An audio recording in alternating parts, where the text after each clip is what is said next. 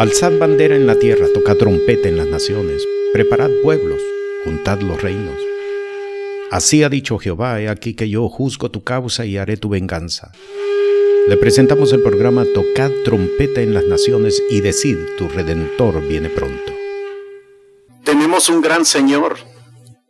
Esa es precisamente la letra del canto que estábamos escuchando segundos atrás. Tenemos un gran Señor.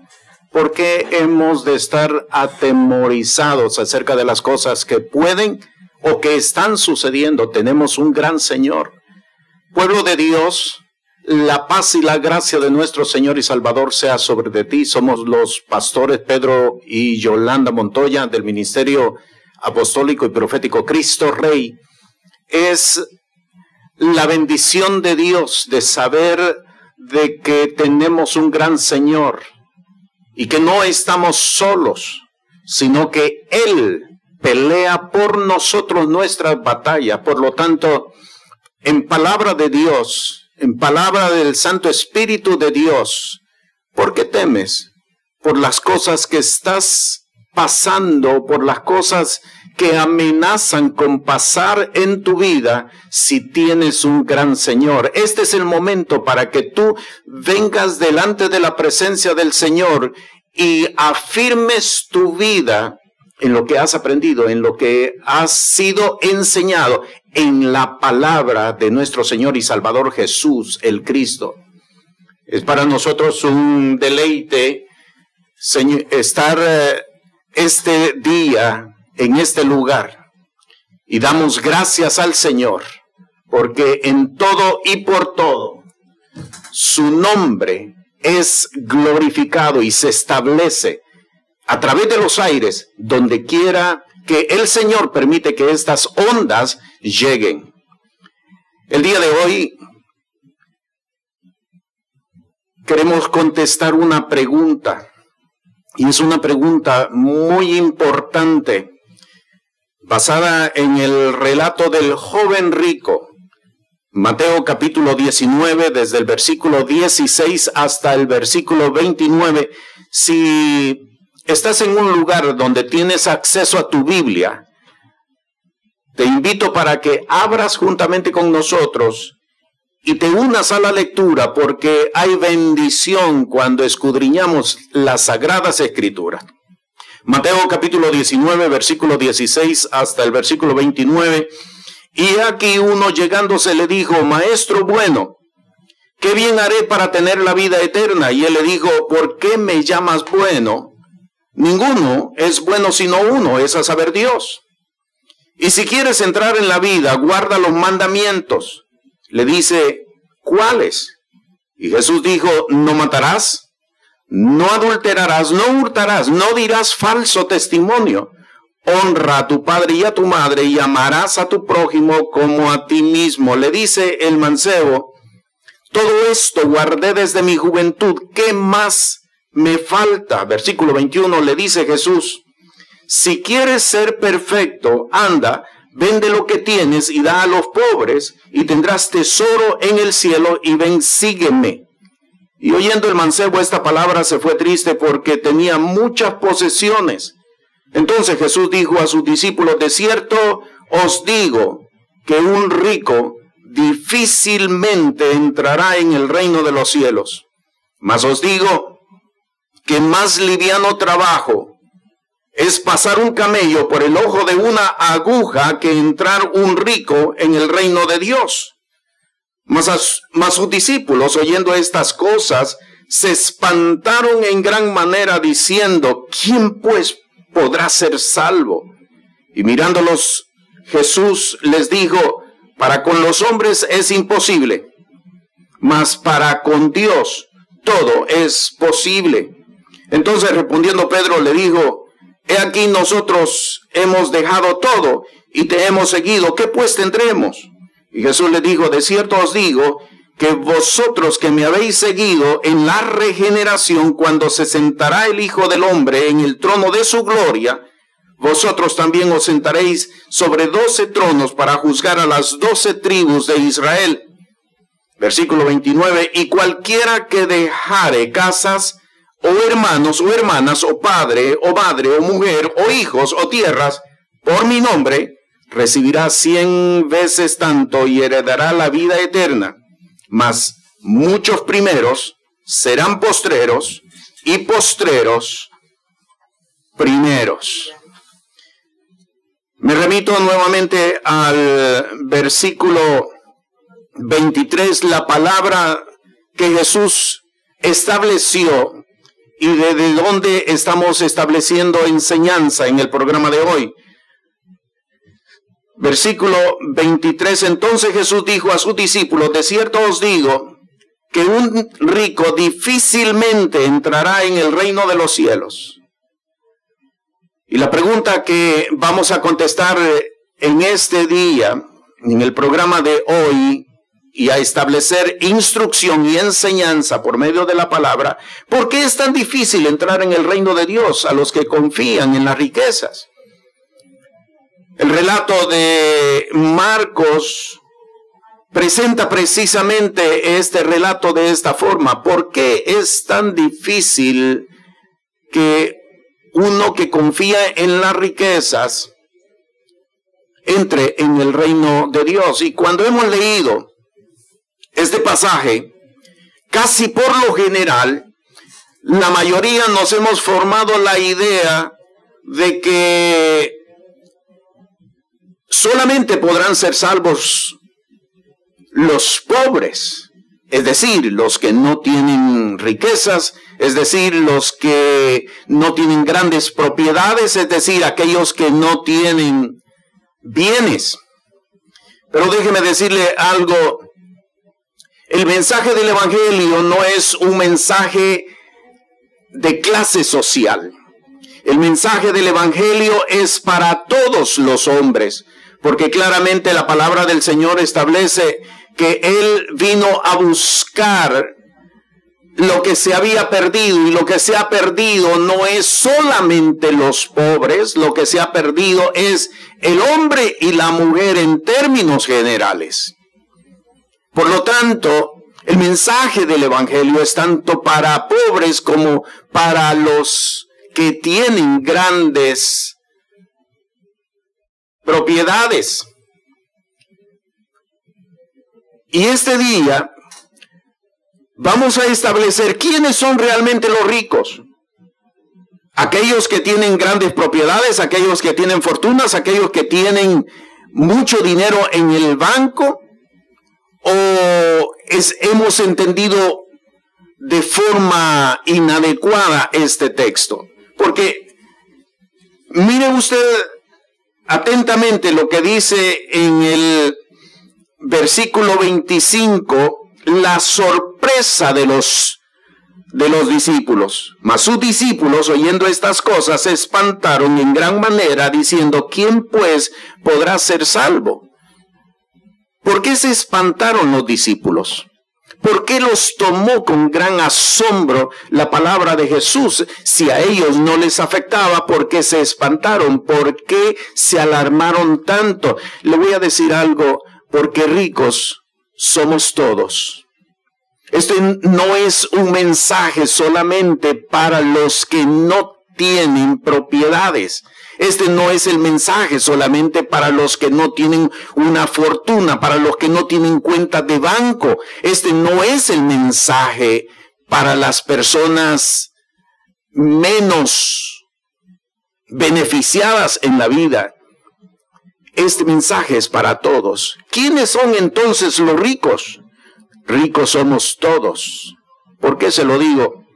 Porque en el Evangelio de Lucas, cuando Jesús estaba en el templo, dice la palabra, veía cómo los ricos echaban grandes cantidades al gasofilacio, grandes cantidades. De momento se acerca una viuda y pobre que no tiene más que dos monedas que si lo venimos a ver en nuestros tiempos podrían ser eh, equivalentes a dos centavos o a un centavo, no tenían mucho, sin embargo, cuando lo echó, Jesús dijo de ella, esta echó más que todos ellos. Por lo tanto, cuando Jesús está diciendo que cuán difícil es que un rico entre en el reino de los cielos, no está hablando de una persona que tiene grandes cantidades. Y esto es algo que es importante que nosotros podamos entender. Ricos somos todos. ¿Por qué? Porque no se trata de tener riquezas, se trata de no depender ni realizarnos por las cosas que nosotros tenemos. Usted va a encontrar entre gente que no tiene mayor, mayor posibilidades, va a encontrar entre ellos personas más orgullosas y personas más altaneras y personas con más influencias que en otros lugares. Así que la pregunta debemos de replantearla. ¿Por qué es tan difícil entrar en el reino de Dios a los que confían en los valores del mundo? No se trata solamente de dinero, no se trata solamente de grandes depósitos, se trata de personas que han confiado, que han depositado su confianza y se realizan en los valores de la vida. Yo recuerdo hace bastantes años atrás, una persona que vino ante mí y me dijo, yo había jurado irme a la tumba con ese secreto. No se trata de riquezas, se trata de valores por los cuales el hombre y por los cuales la mujer se realizan y muchos no se realizan necesariamente por las riquezas, se realizan por la fama, se realizan por el que dicen las demás otras personas, se realizan por algo pequeño que puedan tener como propiedad. ¿Por qué es tan difícil que uno que confía en los valores del mundo pueda entrar en el reino de Dios. Y la enseñanza que esta palabra nos enseña es que los valores del mundo están unidos a la personalidad de cada quien. No está unido a una cuenta de banco, está unido a la personalidad de cada quien. Ezequiel capítulo 28 en el versículo 5 con la grandeza de tu sabiduría en tu contratación has multiplicado tus riquezas, y escuche bien, y a causa de tus riquezas se ha enaltecido tu corazón. Las riquezas no están en los depósitos, las riquezas están en el corazón, están formando parte de la personalidad, del carácter de cada quien. Deuteronomio capítulo 8, versículo 17, y digas en tu corazón, mi poder y la fortaleza de mi mano me han traído esta riqueza. Las riquezas, las cosas en las cuales confiamos, las cosas en las cuales nos realizamos, no están fuera, están dentro, forman parte de la personalidad de cada quien. En Lucas capítulo 12, en el versículo 19 al versículo 21 encontramos esta palabra enseñanza directa de Cristo Jesús, y diré a mi alma, alma, muchos bienes tienes almacenados para muchos años. Repósate, come, bebe, huélgate. Y le dijo Dios, necio, esta noche vuelven a pedir tu alma, y lo que has prevenido de quién será. Así es el que hace para sí tesoro y no es rico en Dios. Observe, y no es rico en Dios. Y la pregunta se está convirtiendo ahora en qué estamos confiando.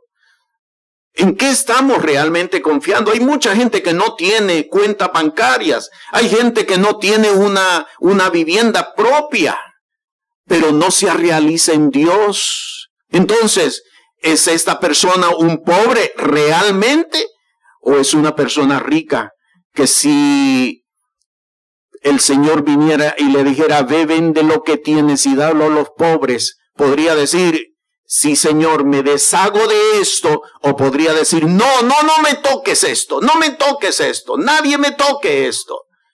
Es la realización falsa en la cual cada uno busca, busca presentarse no solamente ante sí mismo, sino ante los demás. Son los valores que cada quien ha formado. Por eso es importante que nosotros aprendamos, oiga bien, aprendamos para poder entrar en el reino de Dios, y lo voy a repetir, para poder entrar en el reino de Dios, es necesario que aprendamos a repudiar todas las cosas. En Filipenses, capítulo 3, versículos 7 al 8, encontramos esta palabra, pero las cosas que para mí eran ganancias, las he reputado pérdidas por amor de Cristo. Y ciertamente aún reputo todas las cosas pérdida por el eminente conocimiento de Cristo Jesús, mi Señor, por amor del cual lo he perdido todo y lo tengo por estiércol para ganar a Cristo. No se trata de tener grandes cuentas, de tener depósitos, no se trata de tener propiedades, no es eso. La palabra no está dirigida a esto y muchos nos hemos formado un concepto equivocado. No tengo nada, soy pobre, soy humilde. Pero tienes valores por los cuales te estás realizando en la vida que no te es lícito. Tienes valores, has construido valores. El qué dirán es un valor. El qué dirán es un valor, la fama que has formado en tu trabajo, que has formado en, eh, en tu lugar de vivienda, es un valor y te estás realizando por esas cosas. Por quien único el hombre de Dios, por quien único la mujer de Dios se puede realizar es por Jesús, no por nada más, por Jesús. Si Jesús no es la fuente de tu realización, sino que es otro beneficio, otro valor que tú has construido. Déjame decirte, tú eres rico y te aplica también esta palabra. Ve, vende todo lo que tienes y dalo a los pobres, porque de lo contrario no podrás entrar en la vida, no podrás entrar a la vida eterna. Esta es una palabra muy fuerte. Esta es una palabra muy fuerte. ¿Por qué? Porque Dios sabe que hay muchas personas que se están realizando no en Jesús. Sí, van a la iglesia, forman parte de una congregación. Sí, no estoy diciendo lo contrario.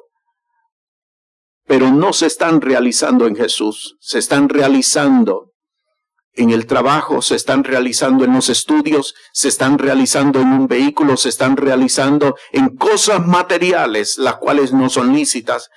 El profeta Jeremías declaró, denunció claramente al pueblo y le dijo, dos males ha hecho mi pueblo. Me dejaron a mí fuente de agua viva para acabar para sí cisternas rotas que no retienen el agua. ¿Cuánto pueblo de Dios, y usted se sorprendería, cuánto pueblo de Dios está confiando en cisternas rotas que no retienen el agua? ¿Cuánto pueblo de Dios? Usted se sorprendería. Las iglesias están llenas de gente que ha acabado para sí cisternas rotas que no retienen el agua. Hay mucha gente, mucho pueblo de Dios que no está realizándose en Jesús, pese, pese a que dice, yo he confiado, eh, yo he creído en Jesús, le acepté como mi Salvador, le acepté como mi Redentor, es necesario que lo aceptemos como Señor. No solamente como el que nos va a salvar de la ira venidera, no solamente el que nos va a librar del infierno, es necesario que lo aceptamos como el Señor, el que determine cómo debe de ser conducida nuestra vida. Lo he reputado pérdida, mientras nosotros no reputemos por pérdida los valores que hemos construido, sobre los cuales estamos formando nuestra realización, esta palabra aplica también para nosotros. También tú eres ese joven rico que no aceptó la instrucción de Cristo Jesús. Y es bien importante que nosotros entendamos la necesidad de repudiar todas las cosas. ¿Por qué? Porque todo lo que el Señor nos permite, todo, absolutamente todo, es para manifestar la gloria de Dios. No nos realizamos por las cosas que tengamos, no nos realizamos por lo que viene a nuestras vidas, porque el Señor las permite con un propósito, pero no para realizarnos por ella. Y aquí entra la segunda instrucción que esta enseñanza nos deja. Es necesario aprender a vivir como extranjero y advenedizo en la tierra. Génesis capítulo 23, versículo 4 al 13. Palabra de Abraham, peregrino y advenedizo soy entre vosotros. Dadme heredad de sepultura con vosotros y sepultaré mi muerto de delante de mí. Me traslado al versículo 13. Y respondió a Efrón en oídos del pueblo en la tierra, diciendo, antes, si te place, te ruego que me oigas. Yo daré el precio de la heredad, tómalo de mí y sepultaré en ella mi muerto. Cuando usted lee el capítulo 23 del libro de Génesis, usted encuentra un diálogo entre Abraham y los habitantes eteos del lugar donde él iba a enterrar a su esposa, Sara. Y, es un diálogo hasta cierto punto como un pulseo porque ellos le querían dar la tierra sin que pagara absolutamente nada. Y Abraham insistía hasta que encontramos en el versículo 13, insistió de tal forma que ellos aceptaron 400 ciclos de plata por la tierra y Abraham lo pagó. La razón del por qué traigo este texto como parte de la enseñanza es por una razón bien particular. Vaya de nuevo al libro de Génesis capítulo 15, versículos 7 al 18. Dice el versículo 7, y le dijo, yo soy Jehová que te saqué de Ur de los Caldeos para darte a heredad esta tierra. Y voy a repetirlo, yo soy Jehová que te saqué de Ur de los Caldeos para darte a heredad esta tierra. La promesa de Dios. En el versículo 18 dice, en aquel día hizo Jehová un pacto con Abraham, diciendo a tu simiente daré esta tierra desde el río de Egipto hasta el río grande, el río Éufrates. Esa tierra era propiedad de Abraham. Óigalo bien, lo repito, esa tierra era propiedad de Abraham. Y usted dirá, no, no, no, no, no es eso lo que dice el texto. Dice el texto, yo daré a tu simiente esta tierra. Espérese un momento. Nadie puede heredar lo que no es de, de él. ¿Cómo va a heredar Abraham a su simiente si esa tierra no fuera de él? Por lo tanto, entendamos bien el texto. Dios le está entregando esta tierra a Abraham. Sus hijos la van a poseer, pero ya esa tierra es de Abraham. Ahora, regresando al, al capítulo 23, si esa tierra es de Abraham, ¿qué hace entonces Abraham comprando lo que es de él? ¿No le parece que hasta cierto punto es un absurdo? Le voy a decir lo siguiente, esta es la demanda de Dios, que aprendamos a vivir en esta tierra, aunque todo lo tengamos, aunque sea nuestro, pero que aprendamos a vivir como extranjero y advenedizo, que no se te pegue nada de este mundo, que no se te pegue nada de lo que Dios te da, que no se te pegue nada absolutamente. ¿Sabes por qué? Porque desde el momento en que se te pega algo, vas a empezar a realizarte por él. Si usted va al libro de Daniel, usted va a encontrar a un Nabucodonosor a quien Dios se le había revelado, porque esto es bien importante, Dios se le había revelado a Nabucodonosor y una tarde, mientras él paseaba por su palacio, dice, ¿no es esta la Babilonia que yo construí? Y ese día fue arrebatado de ese sitio y llevado al monte y pasó siete años como una bestia. El espíritu le fue, el espíritu le fue remitido, quitado. Vivió como una bestia siete años. Cuando el hombre empieza a realizarse por las cosas que tiene o por las cosas que hace, aun así sean insignificantes, hacemos a un lado a Dios. Por eso el texto que hemos leído el día de hoy, si quieres ser perfecto, ve, vende todo lo que tienes y dalo a los pobres.